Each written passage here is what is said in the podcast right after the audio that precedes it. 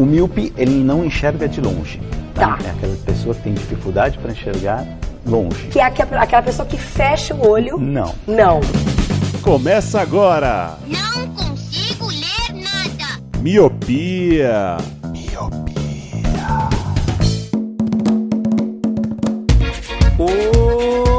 Meu querido Miopi, seja muito bem-vindo, bem-vinda a mais um podcast Miopia. Fique à vontade, limpe suas lentes e ajeite seu fone, porque estamos só começando. Eu sou o Leandro Oliveira. Eu sou o Roger Ochoa. E eu sou o Luciano. Ai, meu Deus, Olha, o que é isso? Luciano. É porque eu tô de barba, o Roger me fez lembrar que eu de barba fico sério. Aí eu tô tentando meter a seriedade aqui. É verdade. Para os ouvintes que não estão vendo a nossa, nossa câmera aqui nesse momento ao vivo, o Luciano está com uma bela barba. Então ele está um homem sério de negócios. Bem desenhada, dicas de passagem. Fazendo jus à sua conta bancária, ele tá um homem sério de negócios. Sonho meu. Tá com uma bela barba mesmo, e hoje você tá, um- você tá sério, você é um homem de negócios. Sou um homem de negócio. Business. Tô comprando criptomoedas. Tem um podcast pra te vender aí. Se a gente quiser conversar, a gente faz uma reunião. Depende. começo com M. Talvez termina com A. Não estou comprando o podcast que começa com M. A sua numerologista, né? Falou que não, não, não dá sorte, né? Exato. Viu um tarô lá que não faz bem.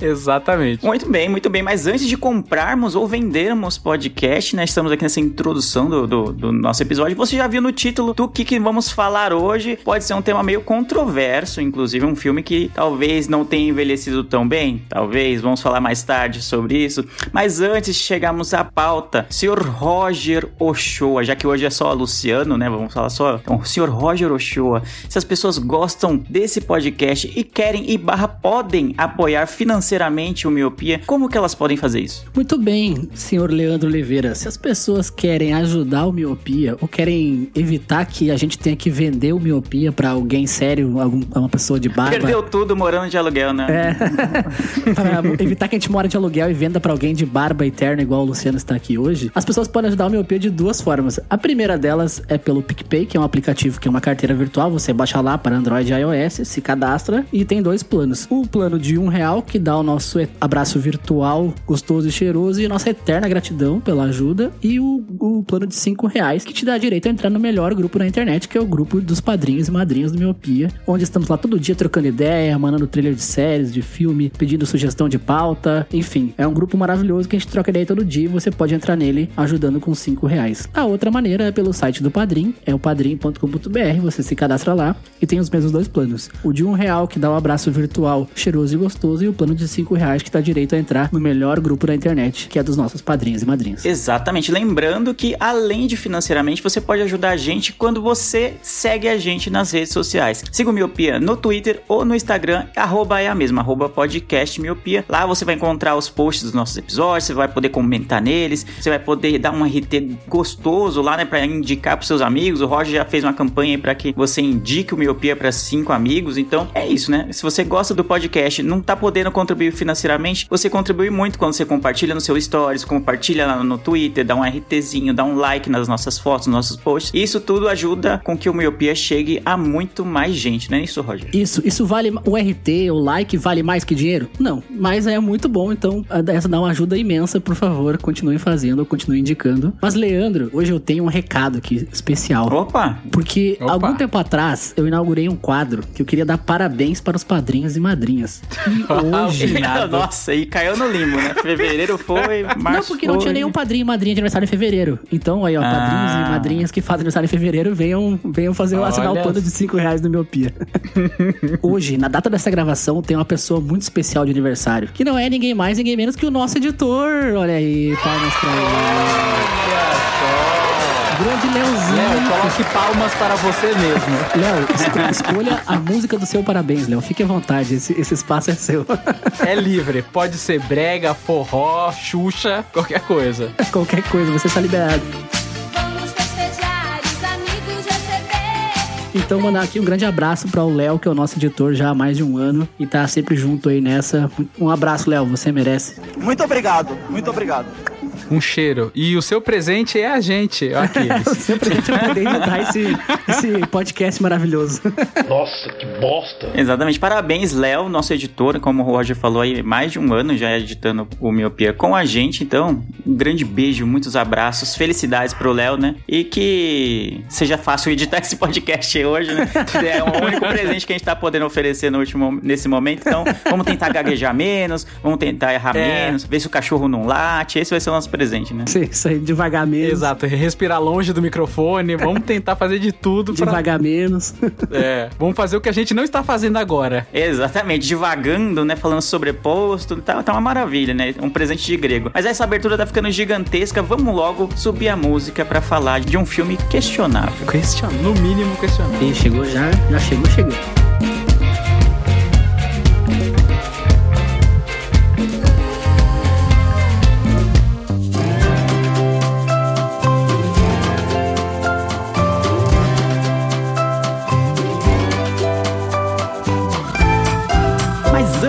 De irmos pra pauta, Roger e Luciano, eu queria anunciar algo muito, muito agradável, muito feliz. Achei que nunca chegaria esse dia, Roger. Achamos que estávamos na pior. Não estamos na pior. Se você tá na pior, eu não quero saber o que é tá na melhor. Exatamente, Leandro. Chegou o dia que os humilhados estão sendo exaltados. E estão sendo exaltados de que forma, Luciano? Ah, temos o nosso primeiro e glorioso e que seja de muitos anos, o nosso primeiro anunciante. Aê, crianças gritam nesse momento. Pessoas correm. Você é louco, hein, mano? Estamos todos gravando de terno pra fazer esse anúncio aqui. E a gente queria falar do que o anunciante não é qualquer anunciante. É uma grande marca de chocolate que é daqui de São Paulo, a Viermont Chocolates, que é uma empresa que já existe há 21 anos. Então não é uma empresa que chegou agora no mercado, é uma empresa já tradicional que vende chocolate de todos os tipos e sabores que você possa imaginar. E eles estão com uma grande novidade que agora, além da loja física, que é lá na, na Vila Formosa, na Zona Leste, pra quem é aqui de São Paulo deve conhecer, eles estão com um site, ou seja, você vai poder comprar o chocolate de alta qualidade também pela internet. O cast está indo ao ar hoje, nessa segunda-feira, dia 14 do 3. Então, no dia 15, quando você acessar viermão.com.br, você vai ter acesso a todo o catálogo de chocolates e tem de todo tipo. Tem chocolate branco, tem chocolate ao leite, tem cesta, tem lí- língua de gato, tem tudo. Tudo que você possa imaginar de chocolate tem lá. Então, se a gente está anunciando é porque a gente confia realmente na qualidade do chocolate Viermont. Mas para ter uma noção, Lu, para quem não conhece a marca, quanto que tá custando mais ou menos? Qual é a média de preço do, do, do chocolate da Viermont? Vamos lá, Leandro. É o seguinte: o ovo de Páscoa Pérola Negra, o ao leite, de 1 kg da Vermont está saindo por R$ 77,90. Só para você ter uma comparação, o ovo de Páscoa da Talento custa em média 43 reais no mercado e tem só 350 gramas. Isso é 100% a mais no preço do quilo. Além dos ovos tradicionais, eles também vendem ovos com brinquedos para as crianças com preço justo. Vale a pena entrar em contato com eles. E Roger, como faz para encontrar esse anunciante gostoso e cheiroso? Muito bem. Se você quer comprar os chocolates da Viermont para alegrar a sua Páscoa, existe o site deles, né, que é www.viermont.com.br. Eles atendem pelo número de WhatsApp que estará aqui no link desse post e tem a loja oficial que fica na Rua Alves de Almeida, 342, Vila Formosa, na zona leste de São Paulo. E eles também têm as redes sociais, né? Você pode acompanhar um pouco do trabalho deles e conhecer mais os chocolates Viermont no Instagram Viermont Oficial ou no Facebook Viermont Chocolates, chocolate de verdade. É isso aí, chocolate de verdade. Então, a Páscoa tá chegando, então você já tem a loja certa, né, com chocolate de verdade para fazer as suas compras de Páscoa para as crianças ou para você mesmo, para uma pessoa querida, não importa. A Viermont tem a solução certa para você que quer um chocolate de qualidade. Viermont é chocolate de verdade.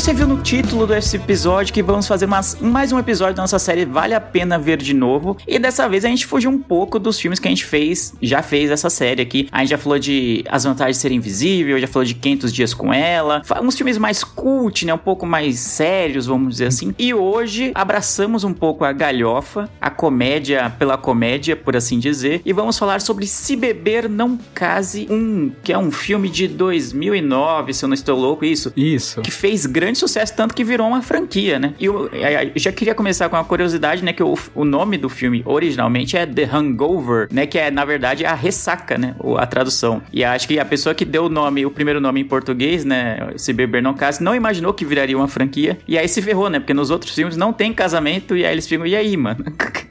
Como se beber não case, mas não, não, não, não tem casamento no rolê, entendeu?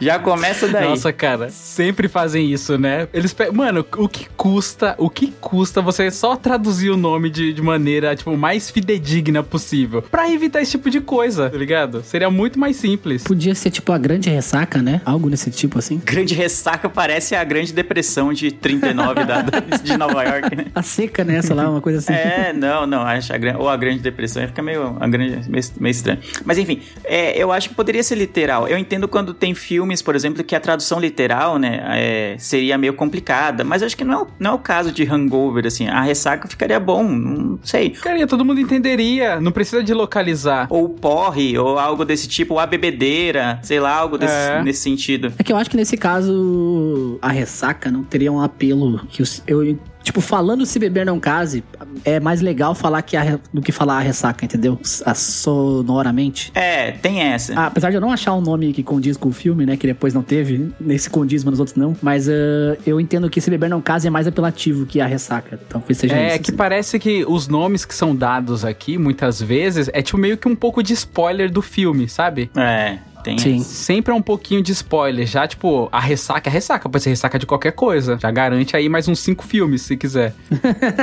é verdade. Uma outra curiosidade é que o diretor do Se Beber Não Case é o Todd Phillips, que fez um grande sucesso e concorreu ao Oscar aí pelo filme O Coringa, que saiu Isso, recentemente. Exatamente. Não, mano, é impressionante, porque esse filme é extremamente de comédia. Ele fez alguns besteróis, como o Projeto X, que é muito engraçado. E tem aquele que é caindo na estrada, que é bem engraçado, que é tudo besterol. Porra, eu amava cair na estrada, tenho medo de rever também. É, também tenho medo. E fez o Coringa. E fez também Cães de Guerra. Cara, é tipo, ele é muito versátil, É, né? muito. é, ele trabalha tanto bem em drama quanto, né, quanto uma comédia. Sim. Não, claramente ele começou no auge com Se Beber Não Case e depois foi decaindo, né? É isso. Coringa, esses filmes. Orra. Esses filmes meio uma boca, Orra. né? Porra! Porra! Alô, DC! Decenalta chora Não, agora. essa foi gratuita, mas não, não. Mas antes da gente falar, né? Eu acho que a gente pulou um pouquinho. Pra quem é novo no Miopia, ouvinte, talvez de repente pegou esse primeiro episódio, né? A gente tá falando pra vocês divulgarem, né? Pra amigos, de repente é o primeiro episódio. A série vale a pena ver de novo. Trata do quê? A gente pegar um filme que a gente viu há muito tempo, viu na época que foi lançado, talvez um 10, 15, 20 anos atrás, e revê-lo pra ver se, tipo, com o passar do tempo, a gente continua com a mesma opinião sobre o filme. Porque tem filme que a gente vê no, quando a gente é adolescente, quando a gente é mais jovem, acha um clássico, acha maravilhoso, tudo é perfeito, não tem barriga, né? Não tem, nossa, não tem nada, tem nada, é tudo perfeito, 10 de 10. E quando vai passando o tempo, a gente muda um pouco o nosso conceito sobre cinema, ou a gente muda um pouco o nosso conceito sobre a vida, até isso mesmo. E quando a gente vai rever determinadas obras, a gente fica, putz, mas não era tão bom assim. Ou, ou será que eu que mudei e na época era bom porque eu, eu pensava de uma outra forma. Então é nisso que consiste a, a- a série Vale a Pena Ver de Novo. E dessa vez a gente tá falando sobre se beber não case. E eu queria, como eu sempre cagueto de quem é a ideia da pauta, eu tenho que dizer que a ideia desse filme veio do senhor Luciano Jorge, comprador né, e vendedor de, de criptomoedas, né? O day, day trader lá. Como é que chama? É day trader, não é day trader? Day Trader, é. É? Compre na baixa e venda na alta. Aí, ó, tá, tá. Então, Luciano, por que você escolheu esse? Dentre tantos filmes que a gente poderia fazer pra rever, por que você escolheu justo Se Beber Não Case? Pra gente começar essa discussão aqui. Tá, vamos lá. Então é o seguinte, é, como você disse aí no começo, a gente tem meio que um perfil do Vale a Pena Ver de Novo. Tem essa coisa do filme cult, né? Brilho eterno de uma mente sem lembrança. Até mesmo 500 dias com ela, tem algumas camadas ali que a gente pode absorver. O As Vantagens Invisível, O Ela também. o Ela, só filmes, tipo, bem cult, assim, que são cabeçudos, né? Que faz você refletir. E aí me veio na cabeça saber se o nosso humor mudou. Recentemente aí teve uma piada acontecendo, é, rolando com o Chris Rock e o Will Smith no Oscar, né? Que aí ficou aquela galera falando, pô, mereceu o tapa, não mereceu o tapa, foi uma piada, não foi uma piada. E o tema humor, até onde é o limite do humor, tá muito em voga, né? E aí também é importante a gente fazer essa leitura pra saber se o nosso humor mudou ou não, ou se a gente tá consumindo muito humor ou não. Porque assim, vamos localizar o filme. O filme é de 2009. Em 2009 tinha algumas piadas que, cara, hoje não passaria. Por exemplo, eu tava assistindo o filme e anotando algumas coisas aqui. E que Por exemplo, filme, hein? Tem várias tão- no filme que não passam Tem, hoje. tem. Mano, no filme tem piada onde que você chamar alguém de gay é como se fosse uma ofensa e a pessoa teria que ficar chateada, em tese. Chamar alguém de gordo. Chamar de gordo, é. Tem aquela coisa do, do dog negão, o dog branco. Então, ele é um filme de 2019, então é aquela coisa. Nove. Se a gente for assistir agora, a gente vai ter que relevar isso ou não? Porque o filme é um fruto da época. Eu vou confessar que nem todas essas piadas eu dei risada, eu fiquei assim, mas muitas outras piadas, cara, eu, eu gostei demais. Eu quero até salientar uma parte aqui na hora que o eles estão vão presos, né? Eles roubam lá. Vou dar uns spoilers assim, depois eu dou a sinopse, mas eu vou dar um spoiler rapidinho. Eles roubam lá a viatura e aí eles estão presos lá, tá? Tá o, o Alan, que eu esqueci o, o nome dele é Zack Gaffney. Zack Galifianesque. é. É, no sobrenome dele é bem difícil. E aí vem um menino e tira uma foto dele. O menino com um olhar bem, tipo, putaço. Assim, ele vai dar um, um bico no celular do moleque. Mano, eu morri de rir com isso. E aí depois o moleque se vinga dele com a arma. E, cara, pra mim essa, essa sequência é genial. E não precisou fazer nenhum outro tipo de piada. Então a gente tem que ver aqui até onde é o limite do humor. Ô, Leandro, eu percebi que o Luciano tem um humor muito refinado, hein, Leandro? É, cara, eu morri nessa parte, velho. Na moral, mano, essa sequência é incrível. A cara do moleque em câmera lenta olhando pra ele assim, levantando da cadeira, tá ligado? É muito bom, mano.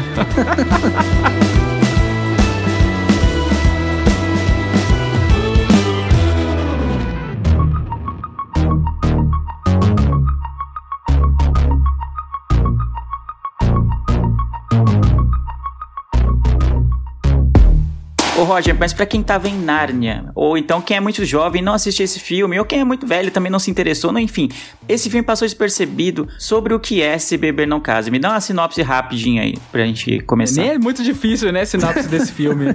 É, não é muito. Não é muito difícil. Eu tenho uma, uma curiosidade também pra acrescentar que foi um dos primeiros filmes do. O, o famoso, talvez, filme de blockbuster. Foi o primeiro do Bradley Cooper, que é um bom ator aí, ó. Então, o Se Beber Não Case, ele conta a história de três amigos, quatro amigos, que vão passar a despedida de solteiro de um deles que está casando em Las Vegas. E a ideia é eles ir num dia, jogar nos cassinos e voltar no outro dia de manhã. Só que, enfim, como uma boa despedida de solteiro em Las Vegas, tudo sai do controle e eles acabam se metendo em altas confusões, como diria a propaganda da sessão da tarde. Pronto, está contratado pra fazer as vinhetas da sessão da tarde. Exatamente. E agora eles têm que resolver as outras confusões pra poder voltar a tempo do casamento, né? Um roteiro bem difícil, né, de fazer. Ninguém nunca tinha pensado nisso. É, mas ele tem um motezinho que é muito legal aí, que é a história do apagão, né? Porque eles têm um apagão, não lembram de nada. E uma coisa que me pegou muito quando eu assisti, eu não lembro de nunca ter visto isso em nenhum outro filme, que é as coisas escalando muito rápido. Porque os caras estão brindando no terraço e acordam ter um, um tigre no banheiro. Eu fiquei, mano, maravilhado a primeira vez que eu assisti. Eu fiquei muito impactado como as coisas são levadas. Ou seja, quem assiste pela segunda vez, terceira vez, quarta vez, quem gosta muito, não é muito impactado por essa narrativa. Porque quando você assiste a primeira vez, igual quando você assiste um efeito borboleta, que dá aqueles apagões ali, você fica, caralho, o que, aconteceu? Nesse filme tem um recurso semelhante, que tem um apagão e as coisas tá tudo uma desordem, uma bagunça. Cadê o, o Doug, né? Que é quem vai casar. E aí, tipo, tem um, um cara nu no porta-mala. Aí, caralho, o que, que tá acontecendo? Roubaram o carro da polícia. Roubaram o carro da polícia, você fica, mano, aonde isso vai? Eu lembro que esse artifício, essa artimanha, não sei como é que você chama isso, esse, esse plot de esquecer tudo e ter que voltar no- e ficar voltando no tempo, indo nos lugares pra tentar lembrar o que aconteceu, foi meio que que o fez sucesso, né? Porque normalmente os filmes de comédia, eles são uma narrativa do ponto A ao ponto B. Esse Me- filme aqui meio linear, come- né? É, eles já começam no ponto B, eles têm que lembrar tudo que aconteceu no caminho, na jornada, né, do ponto A ao ponto B. Então, eu lembro de ter... É. Isso me pegou bastante na época. Eu gostei muito disso, de ter que ficar relembrando. Daí, de cada, cada, sei lá, cada 10 minutos você descobre uma merda nova que eles fizeram. Então, tipo, isso na época eu achei muito engraçado, assim. É, e uma coisa que me pegou bastante é que o filme começa justamente perto do fim. Que é o Bradley Cooper que faz o Phil, que eu adoro esse personagem, tipo, já tá ligando lá pra esposa do cara, putz, deu merda que você quer, já fica, caramba, vamos lá, já tô preparado na cadeira Ele ia aqui. ligar pra contar, perdemos seu noivo. Perdemos seu noivo e vocês não vão casar. Aí você já, já se ajeita na cadeira, putz, vamos lá. O que, que vai acontecer? Aí corta pra dias antes e aí começa a contar a narrativa ali, aí você fica empolgado. Então, normalmente filme de comédia, igual você falou, vai soltando as piadas ali, só que aí, tipo, é um, um roteiro assim, bem simples, mas tem um recurso recurso muito diferenciado, que eu não conhecia na época. E também não vi sendo replicado muitas vezes. Nos demais, no 2, no 3, eles abusam desse recurso. Saturaram, né? Saturou daí, né? Saturaram, é. Mas assim, eu gosto bastante dos três. Mas a gente decidiu falar do um porque foi o que impactou, né? Exatamente. E fez um grande sucesso, né? Eu eu não posso dizer que era um filme barato, né? Acho que ele custou acho que 35 milhões de dólares. Obviamente tem filmes que custaram muito, muito, muito mais, mas não é uma produção das mais caras comparado com outros é, grandes sucessos de Hollywood. E eu acho que o grande mote para ter sucesso, eu acho que é isso que vocês citaram, de como eles escolhem contar a história. Eu acho que se fosse uma narrativa li- linear de, ah, eles vão para despedida de solteiro, começam a beber e a partir daí vai acontecendo as coisas de uma maneira linear, seria legal, provavelmente sim, mas não teria o mesmo impacto de você ir descobrindo tudo meio que junto com eles, assim, né? Meio que o espectador fica Faz parte da história, né? é, tão cego, tão a par da história, ou seja, sem saber nada, quanto eles. Então, quando eles descobrem, a gente descobre também. Então, acho que esse é um recurso bem legal. Acho que a, premissa do filme, assim, é muito boa, né? De, de é, ter esse apagão, né? De ter uma noite em que eles não lembram exatamente o que aconteceu, mas que pelo resultado, né? Por onde eles estão, aí eu- tem um tigre, tem pato, tem, tem tudo no quarto lá, tá tudo. Tem uma um cara galinha, com, tá ligado? É, a galinha, o cara com o dente quebrado, entendeu? O maluco depois com a. É esse que tem a tatuagem na cara ou não? Eu tô louco. É, no 2 sim. No 2 É, no sim. 2, né? Já É tô até Stu. confundindo os, os dois. Enfim, vai escalando de uma maneira muito rápida, né? E a gente não sabe nada que aconteceu. Então a gente, junto com os personagens, vai descobrindo ou redescobrindo o que aconteceu. Eu acho que essa premissa é legal. Mas confesso que na época, assim, eu meio que torci o nariz um pouco, assim. Não... Eu assisti e eu falei, ah, ok. Sério? É, sim, não sei por quê. O Leandro é Eu estranho sei. mesmo, né, mano? O Leandro é upside down mesmo. Não, eu não sei. Eu assisti, eu achei, ah, beleza. Eu, achei, eu gostei do recurso que eles usaram de narrativa, assim, foi legal. Mas eu não sei, eu acho que eu não gosto desse de.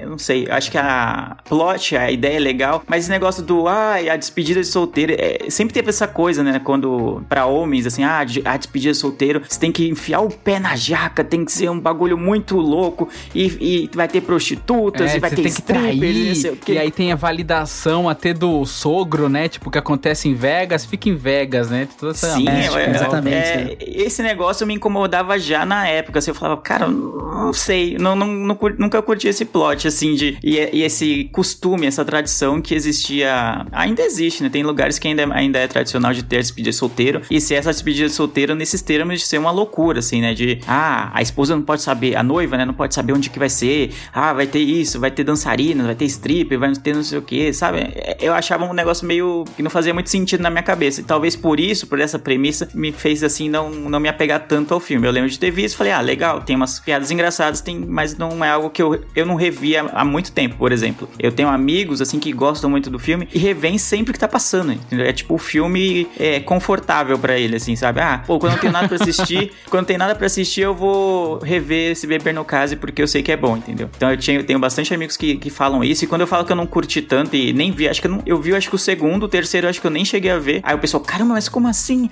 É muito bom, eu não sei o que. Tipo, que nem o Lu tava empolgado, assim, meu Deus, eu ri muito naquela piada, assim. Aí eu fiquei, ok, beleza então. meu- Mano. Eu acho que o meu humor é peculiar, né? Aí virou o jogo, né? Falei, acho que o meu humor é peculiar, porque eu não ri tanto. Mas aí o Roger, não sei como é que você, você viu na época, Roger, se você curtia tanto assim que nem o Lu tava falando. Então, eu me surpreendi por isso, porque na época, mano, eu fiquei, eu fiquei assim, ó, tipo, caralho, é o melhor filme de comédia que eu já vi na minha vida, tá ligado? É, exatamente. Eu quero casar, eu quero ir pra Vegas e fazer isso, tá ligado? Esses amigos aí, doido, tá ligado? É, mano, e, e- e tinha esse negócio, de- realmente, hoje eu já não concordo com isso, né, de, ah, despedir solteiros, tem que ir pra uma boate com strip, nunca acho isso nada a ver hoje, mas na época eu considerava, nor- não, não sei se normal, mas, tipo, parecia que era algo da sociedade, e eu, eu- eu achei o filme Era irado, cultural, assim. né? Era mais culturalmente aceito. era Isso, muito isso, mais isso. culturalmente aceito. Isso, isso tanto que, se bem que eu, eu nunca entendi o fato de trair a esposa na despedida solteira, né? Pra mim isso não fazia sentido. né? Exato. Já começa errado, né? É, mas de fazer festa com os amigos, assim, eu sempre achei, achei legal essa ideia, né? Mas hoje eu acho que também não faz sentido. Prefiro fazer um churrasquinho com meus amigos aqui, vendo um jogo, tá,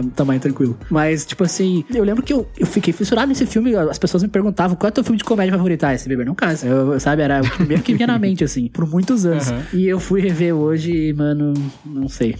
Não dá. Tipo assim, não, ele continua achando ele um filme bom, a gente vai falar mais na conclusão. Mas eu, eu acho que o tempo, assim, deu uma. Deu uma esfriada, assim. Deu. Muitas, muitas piadas não se encaixam, algumas coisas que eu achei mega engraçado na época eu já não achei tão engraçado. Parece meio forçado. Enfim, mas eu. Por isso que eu estranhei estranhei você não ter gostado na época, porque na época eu fiquei doido com esse filme. Pra- Era tipo, top 5 filmes. Era um Não Case era um, sabe? Tipo, um, tem, tem um de comédia, tem, é, seria Não Case. Mas hoje revendo eu já. Entendi. Você, você também tava assim, Lu, na época e, e agora quando reviu deu uma brochada, não? Concordo com o relator. Foi o que eu disse até lá no começo. Cara, quando lançou, realmente pra mim, tipo, de top 3 ou top 10, top 20, era o primeiro na certa de comédia na época quando eu assisti, porque me impactou muito, porque eu achei muito engraçado. E quando saiu foi um sucesso tão grande que eu lembro realmente das pessoas falarem muito bem o tempo inteiro. Quem não gostasse, ou seja, se eu fosse amigo do Leandro na época, eu ia ficar, mano, você tá maluco. Eu ia ser um desses caras que ia falar, você tá maluco, o filme é, É, muito bom. Você viu errado, vê de novo, tá ligado? Você, vê errado, velho.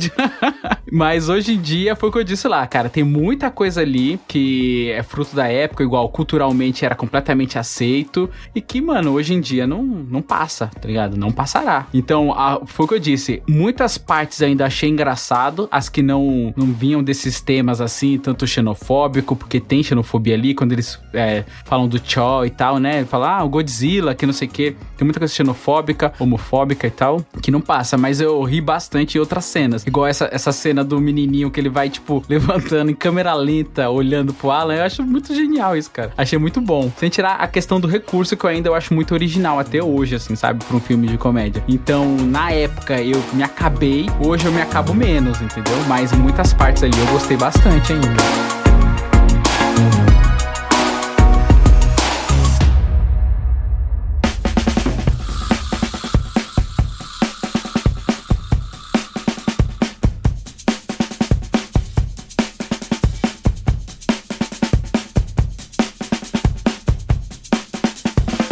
Ah, vamos lá, mas nem só de coisas ruins, né? A gente pode até falar mais de coisas ruins ou coisas que envelhe... eram boas, mas envelheceram mal no filme. Se faz um, um bom filme, né? Ele não tá aí, não, é- não faz sucesso até hoje se não fosse, não tivesse coisas boas. Eu queria saber de vocês o- as partes mais engraçadas. O Lu citou é, no bloco anterior é, a parte da criancinha lá, né? Que, que ele fica olhando fixamente lá pro, pro um dos personagens lá e, e só isso já, já gera um, um fator, assim, de, de comédia muito bom. Mas eu queria saber de vocês outras partes que vocês curtiram e ainda curtiram hoje, né? Porque vocês curtiram o filme inteiro ano passado, eu sei já. Mas o que, que vocês viram hoje e ainda acharam bacana? Cara, esse negócio de ir descobrindo cada hora uma coisa nova é um, um recurso de roteiro que eu, achei, eu acho muito legal, assim. Eu, quando, tipo, eu lembro quando o cara trouxe a, a viatura da polícia, os caras olham assim, meu Deus, como tem uma viatura da polícia aqui, tá ligado? É, tipo, é pra vir uma Mercedes rezando pra que ela não esteja quebrada e ver um carro de Sim. polícia, né? E daí, quando eles vão achar a Mercedes lá no ferro velho, ela tá inteira, sabe? Tipo, isso é muito bom, essa quebra de expectativa. É uma né? quebra de expectativa,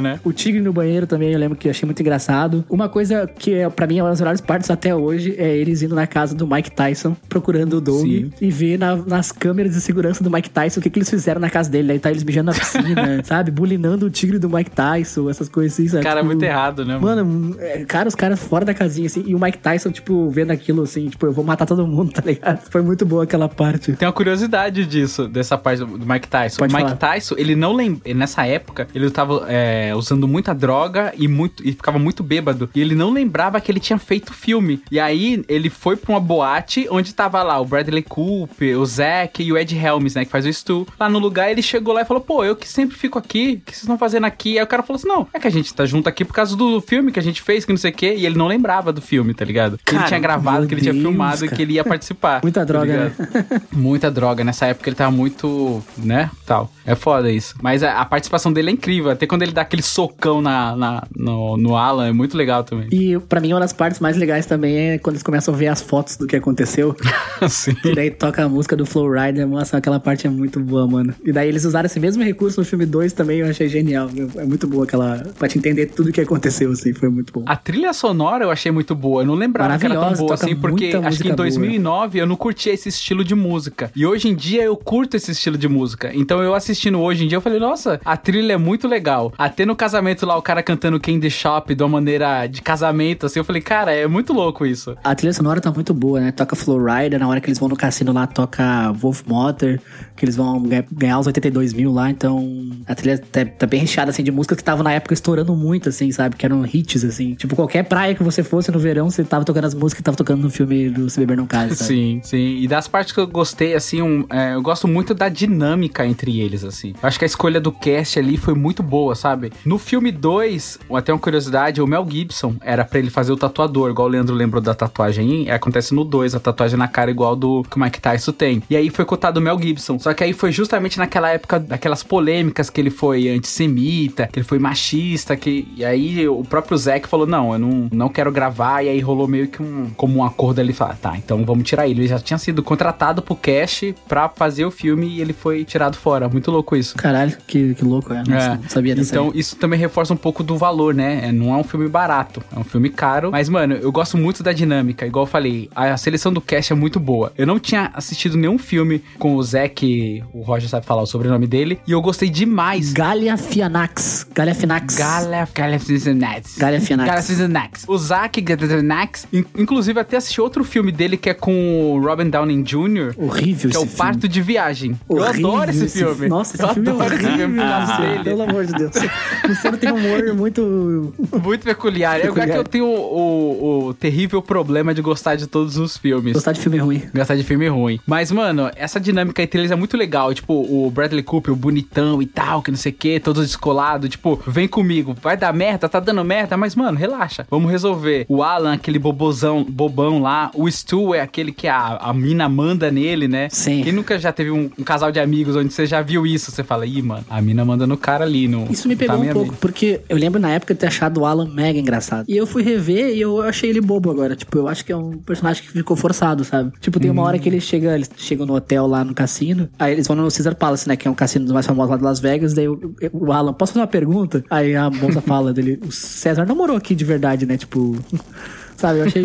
Não, mas. É, não, não, é o pior que ele pergunta É, sério, né? é Ele fala, esse aqui é o castelo do. Ou esse é, é realmente o palácio do César? É. Aí a mina, como assim? Não, se ele morou aqui mesmo, de verdade. Aí É, ela, o imperador não. romano tinha um, um palácio em Las Vegas, né? É, É, eu- mas putz, ali, mas a, a questão é que o personagem dele, ele tem algum problema, mostra que ele tem algum problema ali. Ele não é uma pessoa normal que só é boba, ele tem algum problema mental ali, tá ligado? Então, mas aí parece uma piada com com um deficiente mental, entendeu? É, sim. Isso, eu achei isso. Eu ia chegar Ficou- nesse ponto ficou- que o Roger ficou citou. estranho, sabe? Tipo, eu acho que na época a gente assistiu e falou: ah, ah, que legal lá, o cara é, é peculiar, o É. cara, tipo, fala uns negócios nada a ver no meio do, do rolê. Só que olhando hoje, é claramente um.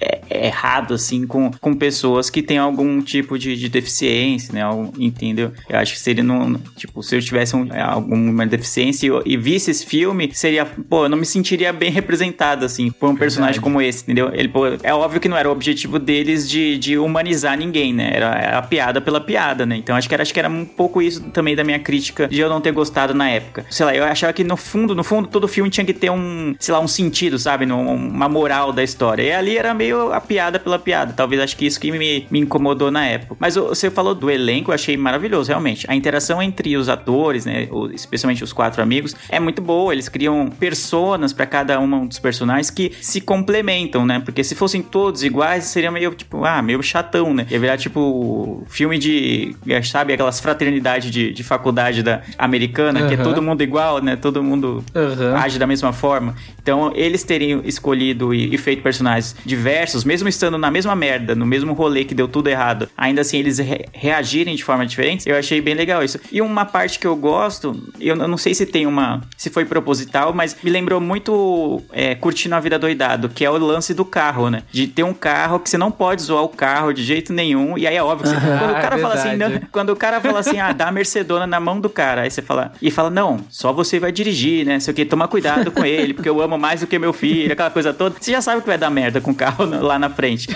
Não, primeiro que qual sogro dá pro genro uma Mercedes pra ir pra Las Vegas? Tipo, É, então. não, né? tem, existe. É porque ele já, vive- ele já foi muito pra Las Vegas. Ele, o velho já. Ele sabe. É, então, esse, ca- essa Mercedes é tipo aquele crise de meia-idade, né, do, do cara, eu acho. Ele deve ter comprado quando ele tinha uns 40, 40 e poucos, aí ele já tá mais velho. Provavelmente ele não, nem anda mais com essa Mercedes, usa o carro da família mesmo, normal. E aí fala, ah, vai lá, anda com, vai, vai com esse aqui, isso aqui. Que era mais ou menos o- a mesma coisa do Curtindo a Vida Doidado lá. Que o pai do Cameron, se não me engano, ele tinha uma Ferrari lá que ele deixava, tipo, quase num pedestal a Ferrari. Ele, nem- ele nem rodava, ele sabia a quilometragem Sim, é. da Ferrari, entendeu? Não era um carro pra ele rodar sempre. Então acho que ele deu essa honra porque, ah, você vai entrar pra família, aquela coisa toda, né? Agora você é como se fosse meu filho e tal. Aí é óbvio que ia dar merda, mas eu- quando eu vi isso, É. eu dei risada. Porque eu falei, eu não precisava nem ter visto o filme inteiro. Eu sabia, ah, esse carro é muito precioso pra mim, não sei o que. Eu sabia que o carro ia voltar todo arregaçado depois, ia dar uma merda gigantesca, né? É, e aí tem a lembrança que o Roger fez muito bem, que é quando eles vão buscar o carro que ficou apreendido. Você tem certeza que vai estar só a roda, que vai estar fudido o carro. E não, é uma puta quebra de expectativa, né? Você tem Sim, que sim. ver o carro sendo destruído. E aí que eles vão acabar mostrando como é que destrói o carro e tal. Exatamente, exatamente. E ainda falando de, de partes boas, tem um personagem que eu acho bem legal, apesar de ser bem nonsense, né? Que é o Sr. Shao, né? Que ele faz. É o Ken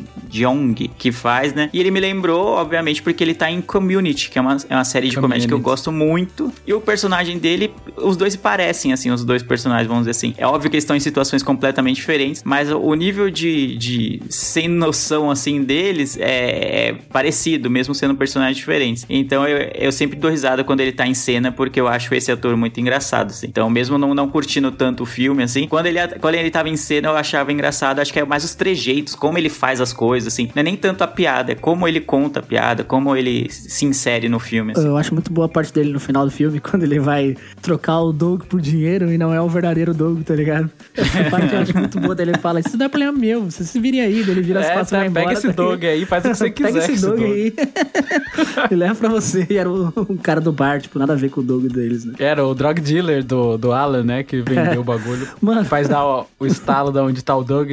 Mas, tipo, é, é isso que o Lê falou mesmo. Eu lembro que, assim, eu não conhecia ele de lugar nenhum. Igual o Lê, em 2009, ele era muito polido, assim, né? Que ele falou que os personagens, profundidade... Mano, eu, eu acho que eu tava comendo terra ali nessa época. Porque eu não era tão polido, assim, que nem você, assim, nas camadas do filme, né? Todas as analogias e metas linguagens. Mas, tipo, eu não conhecia esse ator. Quando ele apareceu, eu me diverti demais, assim, com ele. Tanto é que ele fez tanto sucesso que ele apareceu nos demais filmes, ganhando muito mais protagonismo do que nesse. Então, realmente, é quando ele surge ali, é uma cena completamente real. Eu lembro que em 2009 ou em 2010, por aí, quando eu assisti, quando abre o porta-mala e ele pula nu, com um pé de cabra na mão, pra mim, isso daí, cara, era, era o que... É, piada. Pra mim, aquilo era o máximo do humor, tá ligado? Eu morri de rir com esse negócio.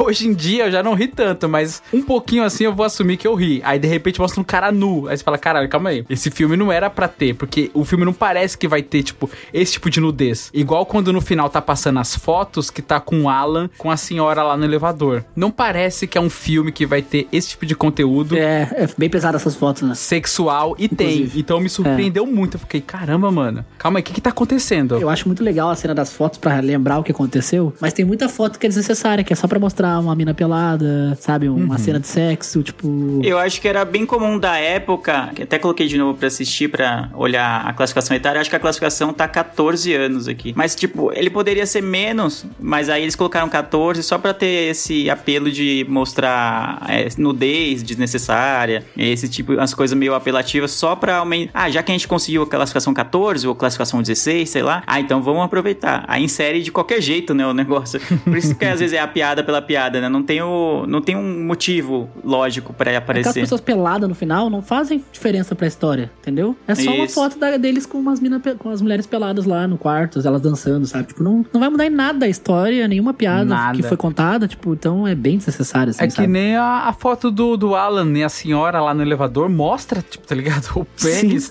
na o cara boca da pra senhora. fora, é, deve ter sido uma, uma, montagem, né? Uma borracha, sei lá, alguma coisa. ah, sim, assim, é sim, mas Totalmente desnecessário, né? desnecessário. Tem uma foto, no, pra, pra quem não lembra, tem uma foto no elevador que tem uma, uma, uma mulher mais velha, assim, uns 60 anos, 70 anos, fazendo sexo oral no Alan, né? Tipo, totalmente desnecessária essa, essa- essas fotos. É. No começo até eles tentam localizar um pouco a nudez, bem pouco, assim, quando mostra a cueca do Alan, na hora que ele tá se trocando lá, que ele fala, ô, sai, tira a mão daí, ô seu pervertido, alguma coisa Outra assim. piada sem sentido que eu achei também quando eu fui rever. É, sim, eu também não curti. Aí mostrou ali a bunda dele, mas não parecia que ia ser assim o filme, né? E depois ele muda a vibe. Pô, tipo, quem usa uma cueca daquelas, tá ligado? Tipo, É. Qual é o intuito sentido. daquela cueca, né?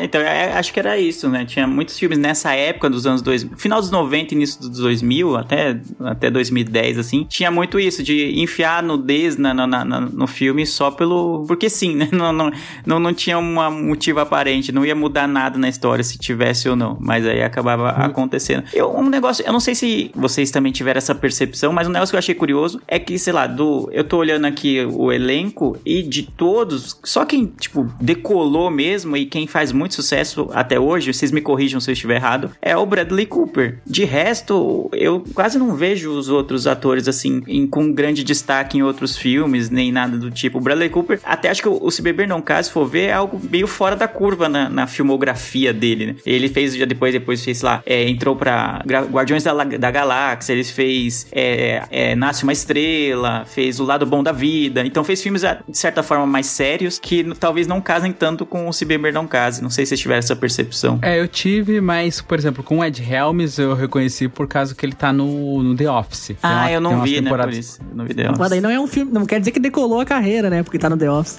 Não, pô, mas The Office é claro, mesmo eu não tendo The visto, Office- é, é referência, né? Sucesso, séries, é né? sucesso. Pode ser aquele humor que não pega todo mundo, mas. Sim, mas digo, o Bradley Cooper, por exemplo, só Oscar ele já concorreu a três, né? Então, tipo, ele tem uma carreira muito. Assim, é diferente, né? É é aquela coisa de parece que o humor não leva muito a Oscar, não sei, tá ligado? Mas no The Office ele estourou e tal. Ele não chegou a, a rivalizar com o Michael Scott, que é o Steve Carell, né? Que ele é o principal, assim. Mas ele foi importante, foi importante na série The Office. E ele conseguiu segurar mesmo depois da saída do Steve Carell. Eu concordo com você, Leandro. O Bradley Cooper, ele é o que mais se destacou, né? Ele fez Sniper americano também. Ele tá no Oscar agora no, no um filme que a Luísa indicou, inclusive, no, no cast passado, que era o No Beco do Pesadelo, né? Então, cara, ele é um ator que tá, tá. Ele fez aquele American Rustler com o Christian Bale também, que é um filmaço. Sim, sim. E o- ele tem o Oscar de, do diretor, né? O, o- não lembro se o, o, o Nasce Marcela ganhou o melhor diretor, né? E era ele o, o Oscar. Ele era o diretor. Cara, eu acho que não ganhou direção, não. Eu acho que ganhou a melhor canção original, eu acho. Mas eu posso estar falando besteira. Então ele tá sempre ou no Oscar, ou como diretor, ou como ator, ou como. tá no filme que tá concorrendo a melhor filme. Então ele. Realmente a carreira dele deu, decolou bastante. E o Se Beber Não Case foi o primeiro, assim, foi o pontapé dos blockbusters, assim, de, de, pra ele ficar conhecido, né? É, e assim, ele tem muitos filmes bons. É, porque ele poderia cair num. Como é que chama aquele cara? O Gerard Butler. Manjam? Sim. Sei. É só comédia romântica. É, é o único filme de ação que ele fez é ruim, que é o Invasão à Casa Branca. Lá. É, verdade, é verdade. E pra mim, o- ele e o Bradley Cooper, apesar de eu não consigo julgar a atuação dos dois, mas eles têm a mesma vibe de ser bonitão, não sei o que, o galã. E aí, tipo, o Bradley Cooper deu uma guinada de ir pra filmes mais de drama, de fazer coisas mais de ação e, e sair um pouco da comédia. Enquanto o Gerard Butler abraçou a galhofa, assim, nesse sentido, né? De, ah, já quer fazer comédia, vamos fazer comédia. Qualquer comédia meia-boca lá, ele aceita. Empresário dele manda o, o roteiro, ele aceita, entendeu? Então eu achei curioso isso, né? Ele Que fez bastante também comédia romântica, né? Ele enveredou Isso. pra esse lado e fez. Ele, se eu não me engano, o Gerard Butler, ele tá no PS I Love You, que é um filme um pouco mais de drama, Tá, assim. tá. Acho que é um É. mais drama que ele tá, assim, acho que é esse, né? Porque ele faz aquele. Putz, eu não lembro. É. Ai, cara. A Verdade é. no e crua, por exemplo, que é quase É. um. Se beber não case, é a mesma vibe, assim, de comédia, assim, é meio um humor mais pesado nesse sentido. Então eu lembro muito dele nesse sentido. Eu acho que às vezes, tipo, ah, os atores estão a uma, duas escolhas de filme de ir pra um lado, assim, na carreira. Eu acho interessante isso. De ir pra um lado de mais drama, de Oscar e prêmio, premiações, ou de ficar pra sempre numa comédia, em filmes B ou filme C, assim, às vezes, que não, tem, não ganham tanto destaque, né? Talvez o Bradley Cooper teve uma, duas escolhas certas, assim, que. certas, né? Ou adequadas, sei lá, não sei, que levaram ele mais pro drama, que talvez, se ele não tivesse tido, ele estaria mais como um ator de, de comédia, vamos dizer assim. É, e eu tô olhando aqui que eu acho que tem muito a ver com o Todd Phillips, né? Que é o, o diretor dos Bebê no caso, que ele, eu tô olhando aqui na filmografia do Todd, ele tem aqui vários filmes que o Bradley Cooper aparece, que eu acho que deve ter alguma coisinha do, ah, mano, conheço esse cara aqui, ele é um bom ator, vou, vou puxar ele pra fazer, sabe? Aham. É, é bem comum, né? É que às vezes ele trabalha como produtor também, às vezes não é, não é, não tá no filme encenando, mas tá na produção, né? Que nem o Coringa, o Bradley Cooper ajudou a produzir, né? Que é o do, que era o Todd Sim, Phillips. sim, sim. É, exatamente. É, acaba tendo um, um destaque maior, assim. Não sei, eu não sei. Às vezes, tipo, sei lá, o cara tá confortável fazendo comédia e a vibe dele é fazer comédia, né? Tipo o Gerard Butler, que nem eu falei, né? Nem todo todo mundo necessariamente vai pra, um, pra essa coisa de drama e vai tentar o Oscar nem nada desse tipo, né? E o Bradley Cooper tem um filmaço que o nome é Sem Limites, que ele com o Robert De Niro. É um filme que nem, acho que nem chegou pro cinema, que é um filmaço inacreditável. É, tem, é, tem a série que é horrível, mas o filme é maravilhoso. horrível, mas o filme é maravilhoso e, É. e o filme ele é bem desconhecido assim até hoje. Não sei se ele não foi pro cinema e tal, mas é um filmaço. E é o Bradley Cooper se destacou e depois acho que o Zack, né? Ele fez bastante filme de comédia, só que ele ficou estigmatizado por um personagem bobão, engraçadão. É, parece que ele é o mesmo É. personagem de todos os filmes. É. Enquanto os outros eu não vejo muito assim também. O Doug lá e o Stu fez o The Office, mas fora o The Office, eu não lembro dele em outra, outro. O Doug eu não vi em lugar nenhum, cara. Pode ser que ele de- deve ter aparecido em qualquer pontinha ou coadjuvante ou qualquer outro filme aí, mas pra mim ele sumiu. Ele tem aquela cara de que é conhecida. Eu não sei se é porque o filme me marcou, eu lembro do rosto dele, mas assim, eu não lembro de ter visto outras coisas dele, sabe? Ah, o único que eu lembro que é um filme bom é o A Lenda- A Lenda do Tesouro Perdido com o Nicolas Bom Cage. filme, hein? Que ele é Bom o filme. tipo estagiário Ah, do bom. Nicolas Cage lá, então. É verdade, é verdade. Esse, esse eu assisti. Ele tá nos três, eu acho, até os dois. São dois, A Lenda do Tesouro Perdido. Ele tá nos dois, ele é o estagiário do Nicolas Cage lá no filme. Eu só lembro lá, só lembro disso. disso. Nossa, é, bonzão. verdade. Uma Lenda do Tesouro Perdido. Saudades de filme assim, de aventura, com mistério, assim.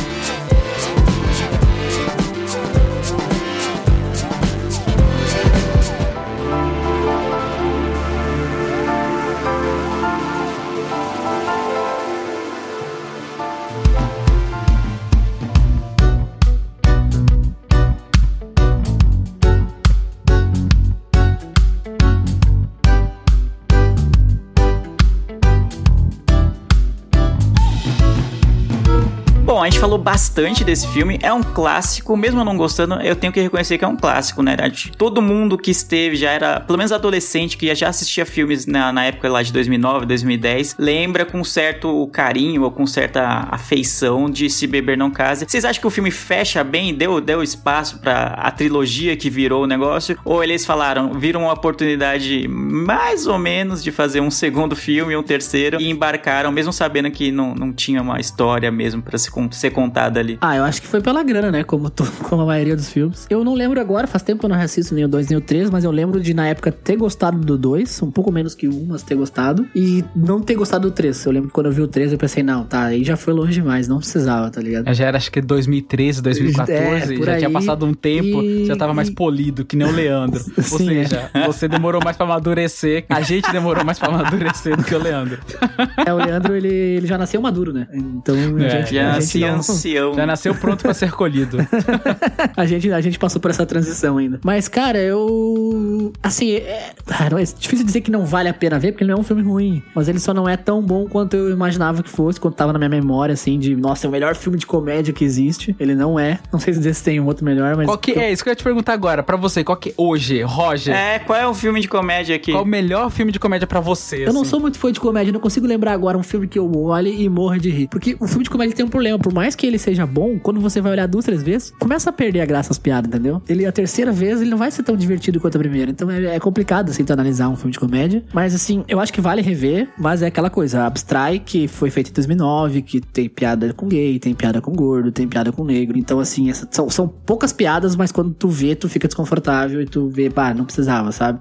Então, acho que tem que abstrair isso. Mas no geral é um filme legal, é um roteiro diferente, é um filme que né, tem aquele lance do, do, do, do flashback, né? De eles ficarem tentando relembrar o que aconteceu. Essa jogada aí é, na época, não, não tinha filme que fazia isso, tinha poucos filmes, né? O- os filmes que faziam isso normalmente eram um filme de ação, um filme de suspense, que lá, o cara tinha que investigar da onde a namorada sumiu, sabe? Uma coisa assim. Pra comédia não, não era usado esse recurso, então acho que ele foi bem legal. É um filme assim, eu acho que hoje eu daria uma nota 6,5, talvez. Não é. Tá acima da média. É, tá acima da média, mas também assim. Mas o Roger, mano. O, Ro, o, o Lu, Lu Seis. ouvinte, eu achei que não ia ter. Eu achei que não ia Não ter. ia hoje. ter. Lu ouvinte. Demorou. É, demorou, foi no finalzinho, mas teve. Lu Nota ouvinte. 6, tá? Fecharam 6 O aqui. Roginho, qualquer filme que ele gosta, pode ser um filme bosta, mas se ele gostou, ele já põe lá 6, 7. Não, não, tem, não tem erro, mano. Não, eu botei 6, não botei 7. Difícil um filme que o Roger fala, pô, esse filme é horroroso aqui. Não tem, não tem. Tem vários, tem, tem vários. Acabei, aquele que o Luciano citou lá do, do, do Robert Downey Jr. é, o- é Parto de viagem. 3, 2, É, eu pensava que era pacto de viagem. Viagem, tá ligado? Depois que eu fui descobrir que é parto de viagem. É mais uma vez Meu os nomes Deus. tentando dar spoiler Nossa pro Senhora. filme.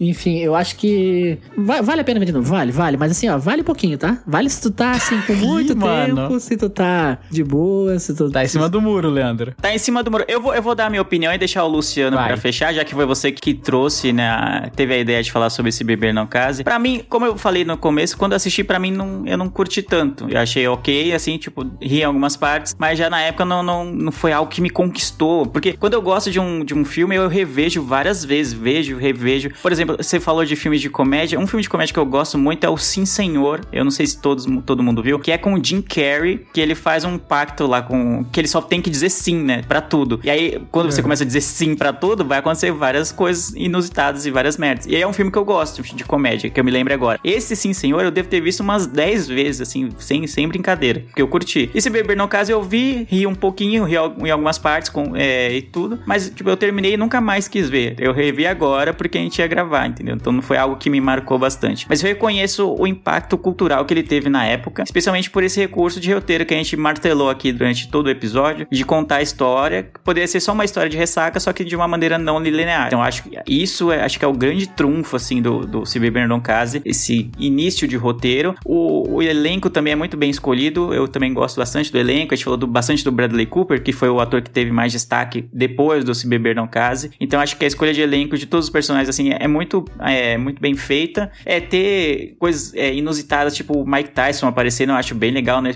Então, no meio do filme, você tem a sensação de que qualquer coisa literalmente pode acontecer, entendeu? Eu- eu, tipo, você vê um tigre, você vê uma galinha, você vê um pato, você vê gente com uma tatuagem na cara, você vê o Mike Tyson, você vê os caras roubando o carro da polícia, você vê o cara detonando uma Mercedes lá, raríssima, que não sei o quê. Então, acho que essa sensação de assistir era boa. De mano, eu não tenho a menor ideia do que vai acontecer, então eu quero muito saber o que, que vai acontecer, porque literalmente pode acontecer qualquer coisa. Então, esse, esse sentimento era bom. Mas tem todos os problemas que o Roger falou, né? De ser um filme feito em 2009 e é, por ser muito voltado pra comédia, acho que teve pou- pouco cuidado é, em como essas piadas iam ser feitas. A gente fala com muito longe, mas não sei, acho que 2009 acho que talvez já fosse pra de repente ter menos, menos coisas problemáticas, não sei. Posso estar é, sendo muito. é, um julgamento muito pesado com o filme, especialmente um filme de comédia, né? Que se propõe a fazer piada com tudo. Mas enfim, eu acho que se você gosta bastante de comédia e nunca viu ou não sabe do que se trata, acho que vale a pena ver, até pra você identificar o- os, os pontos problemáticos e falar, pô, caramba, em 2009 isso aqui era engraçadão pra caramba, não sei o que. Acho que vale, vale assistir. Tudo do- dá pra tirar alguma coisa assim sobre o filme. Mesmo sendo um filme problemático, dá pra você dar risada, tem, tem coisas inusitadas, tem coisas que são aproveitáveis e são engraçadas até hoje. Então, acho que, que vale a pena com, com parcimônia, né? Com, com vários asteriscos, sabe? Com asteriscos, né? Sabe aquele negócio de promoção que você fala, ganhe um carro, aí tem um asterisco lá, ganhe um carro se nada acontecer de errado, se você vender 200 mil coisas, sei o que, e, dar uma cambalhota, fazer malabares, é, acho que é nesse sentido. Vale a pena, mas você saiba quando você der o play no filme que você vai ver um filme um pouco problemático, um filme já meio datado pela época em que ele foi feito. Acho que é isso. E aí, Luciano, eu tô curioso pra saber o que, que você acha, qual é o seu veredito, que eu acho que a, sua opinião hoje pesa mais do que a Pesa nossa, né? mais. Porque você tem um, um apelo, né? Um, um apelo sentimental, sei lá, um apreço por esse filme que talvez eu não tenha. E aí, você revendo, o que, que você achou? Vale ou não vale? ver a- Vale a pena ver de novo? Lembrando que o Lu gosta de parto de viagem, né? É, lem- então, reforçando aqui a sua pergunta sobre o fechamento do filme e sobre a necessidade de ter os demais, eu acho que realmente foi um negócio de sucesso. Fez sucesso na época pra caramba, tá todo mundo falando. Acho que a internet não era tão forte pra fazer uma pesquisa, né, Pra saber o quanto que as pessoas estão falando, mas boca a boca as pessoas falavam muito. Então foi por isso que foram fazendo mais e mais e mais, usando o mesmo recurso que deu certo em um, usando no outro. E aí levaram isso, o filme a ter a, a não ser tão bom o terceiro quanto o primeiro e o segundo a ter mais ou menos. Mas sobre o filme em si, um. Cara, se vale ou não é, a pena é, assistir hoje em dia. Eu acho que pra época, assim, é um filme muito bom, muito bom mesmo. Como eu disse, o, o cast inteiro. Eu acho que na questão de ter cuidado na hora de se fazer um filme, foi muito bem feito, porque normalmente filme de comédia, eu não sei se pra vocês é assim, mas pra mim eu sempre tenho a impressão de que é muito mais galhofado, é muito mais feito de qualquer jeito. Parece que não tem tanta produção e tanto cuidado na hora da criação do filme. Nesse, eu sinto, eu sentia, é, pelo menos na época, que ele tinha muito mais cuidado. Hoje em dia, até pesquisando, eu descobri que aquela cena do dente que você falou no cast, o Ed Helms, ele tinha um problema no dente que ele sempre vinha fazendo canal e tal, usando um, um dente postiço e tal, e ele decidiu arrancar a prótese dele pra dar um pouco mais de veracidade pro filme. Meu Deus. Pra você ter noção, é um procedimento doloroso você arrancar uma prótese pra deixar o filme mais real ainda. Ele achou que o filme ficaria muito mais intenso, muito mais real. O próprio Todd Phillips, naquela cena do, do choque, queria dar choque de verdade nos atores, é que eles não deixaram, tá ligado? Ah, é, você tá- você- você é fã ou hater, Lu? Me diz, você é fã ou É, hater do filme? Você foi, é, pra você ver que, tipo, o cuidado de fazer algo que fizesse as pessoas acreditar mais, sabe? Mesmo sendo um filme galhofado, um filme de comédia, um filme onde é extremamente extrapolado as coisas, parece que teve um pouco de cuidado ali. Eu não sei se é por causa também do diretor, né? Que vendo a, a filmografia dele, a gente vê que ele é um cara mais cuidadoso, um cara mais Leandro de 2009, mais polido. Mas, cara. Hoje em dia, 2022, dia 29 do 3, às 8 e 8. Olha que curioso, 20 e 20. 20 e 20 não, 8 e 8. Cara, 2020. é, porque... 2020 não pode mais 20 falar, não. É marca registrada de alguém que não tá mais aqui. Tá lá nas letras miúdas, né? Não pode, no asterisco. Isso. Mas, cara, eu acho que não, não vale a pena ver de novo. Eu acho que o que tem ali, as piadas, elas acabam sobrepondo negativamente as partes boas, entendeu? Então eu acho que, assim como o mundo mudou e o mundo girou e vacilão roda, eu acho que o, o filme também deu uma rodada, assim. Eu acho que não, talvez não seja tão legal revisitar é, esse tipo de piada, justamente pra tentar, sei lá, de alguma maneira não validar elas, entendeu? Então eu acho que em 2009 foi muito divertido, eu gostei bastante, eu não tinha esse conhecimento do mundo é, como eu tenho hoje e como o Leandro tinha na época. Eu era muito mais bobão, assim, gostava das coisas, dava risada, é, fazia piada de São Paulino, que não sei o que, eu era muito idiota, assim, e hoje em dia é um negócio que não cabe mais, entendeu? Não tem nada a ver uma coisa com a outra. Então eu acho que revisitar esse tipo de coisa seria de alguma forma validá-las. Então, no meu crivo, eu acho que não vale a pena ver de novo, assim. Nem com as letrinhas miúdas, assim, do, do marqueteiro, eu acho que não, não seria legal, não. As nossas crianças. É zoeira. É. Eu acho que é a primeira vez, o primeiro filme da- dessa série vale a pena ver de novo, em que a gente chega a uma conclusão, ou pelo menos alguém Ah. do- da bancada chega à conclusão de que não, não vale a pena assistir. Tipo, o, o bônus da- das piadas, da- do, do roteiro, e seja lá o que for, que seja bom, no filme não, não vale a pena, mesmo porque tem muitos pontos negativos que já estão meio datados demais e que não valem a pena ser revisitados. Mas só pra efeito de curiosidade, pra gente encerrar, o primeiro Se Beber No Case, que é esse que a gente falou aqui no, no cast, ele teve uma bilheteria de 469 milhões de dólares. Porra. E aí, pô, Pra época. Porra, eles gastaram 35 pra fazer? Foi isso que eu falei, acho que no Porra. começo. Mano, Porra. então imagina se não ia, ia ter a sequência. É óbvio que teve a sequência. E aí, só pra, pra ficar completa a informação, o segundo teve 586 milhões de A bilheteria. expectativa, né, tava como? Tava lá em Caralho. cima, né? Exatamente. E acho que isso da expectativa se reforça no terceiro, que teve, entre aspas, entre muitas aspas, apenas 362 milhões de bilhe- bilheteria. Ainda é, vendeu muito, Sim. mas o pessoal já tava de saco cheio, tanto que depois não teve um quarto filme, né? É, e era o pior de tudo. E o 13 era o pior de todos. Sim, sim, sim. Então, É, você vê que tem, tem um ápice ali e eles deveriam ter parado no ápice, né? Nunca para. Hollywood nunca para. ah, mano. nunca para. Hollywood nunca para. Eu me espanta de ter parado no terceiro, mano. Porque podia ter virado um Velozes e Furiosos e tá lá, tipo, a, a ressaca no espaço, tá ligado? Uma coisa desse tipo. Ressaca no espaço é Pode ótimo. escrever que daqui a alguns 5 anos vai ter um remake, tá ligado? eu também acho, eu também acho. É, eu não duvido, eu não duvido, eu não duvido. E você é, eu acho que o Todd Phillips, ele, acho que ele dirigiu ou tá envolvido na produção do Velozes e Furiosos 6, se eu não me engano. Você falou aí de Velozes e Furiosos. Que específico. Específico, eu não sei, não. É, porque você falou Carece de Velozes e. Furiosos. É, que você falou de Velozes aí, aí eu, eu tinha visto alguma coisa, você pode estar louco. É que é o Cucuringa, né? que é o com Coringa no espaço. É compreensível eles terem feito as, se- as sequências, né? Deu, deu muito dinheiro. É, o segundo deu Sim. mais dinheiro que o primeiro. Aí você fala, ah, por que não lançar um terceiro? Eu acho que se o terceiro tivesse dado mais dinheiro que o segundo, segundo, aí eles estariam fazendo até hoje, entendeu? Né? Ah, certeza, certeza. Eles se espremeram até o último suco de história, né? Porque nos três a história é quase a mesma, né? A mesma. É. Não, não muda, né? Eles acordam lá com a ressaca, aí você fala, pô, no três vezes isso você já fala, não aguento mais. Até o Velozes e Furiosos muda a história do negócio, né? Não é sempre um assalto, não é sempre uma corrida, então muda. Ficou ruim? Ficou ruim, mas não é sempre a mesma coisa. Aham. Não, não, fala mal do Velozes e Furiosos. É, você lave a sua boca. É zoeira. Lave sua boca Mas é, é- crianças. é tão, tipo, é um negócio assim, né? Da, aquele negócio su- que surpreende. E aí eles vão levando, é um filme que vai se repetindo de fato. Igual, por exemplo, no primeiro ele, o Stu perde um dente. Aí no segundo aparece uma tatuagem na cara. Aí acho que tem, eu não sei se é no terceiro ou no próprio segundo, aparece alguém sem um dedo, tá ligado? Então eles Cara, é. repetem o recurso. Aí não, não tem como, né? Não, e, e volta o esquema do flashback, né? De querer voltar pra lembrar o que aconteceu e tal. É, na primeira isso, vez é isso legal, saturou. nas outras eu já acho. Saturou demais. É, no segundo até você fica, tipo, caralho, de novo, mano. Vamos lá, tipo, caralho, olha aí de novo. Aí já no terceiro, esquece, mano. Não tem como. É, não tem como.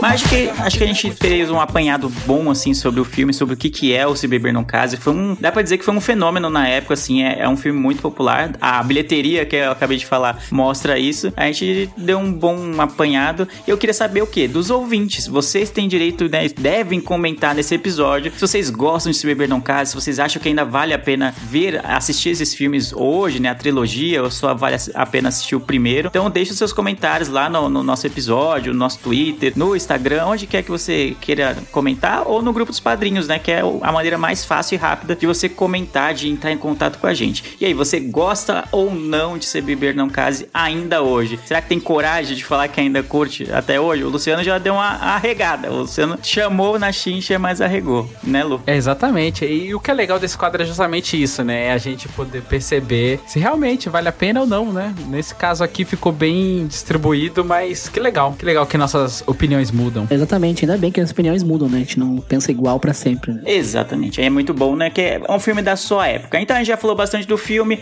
Espero que vocês tenham gostado desse episódio. Eu vejo vocês na semana que vem com mais um episódio do Miopia. E é isso, né? Até a próxima. Tchau, tchau. Tchau, tchau! Se beber, não case. the days that bottom is waving at me like, damn it, I know you. You run the show like a gun out of holster. Tell me whatever and I'll be your. 'Cause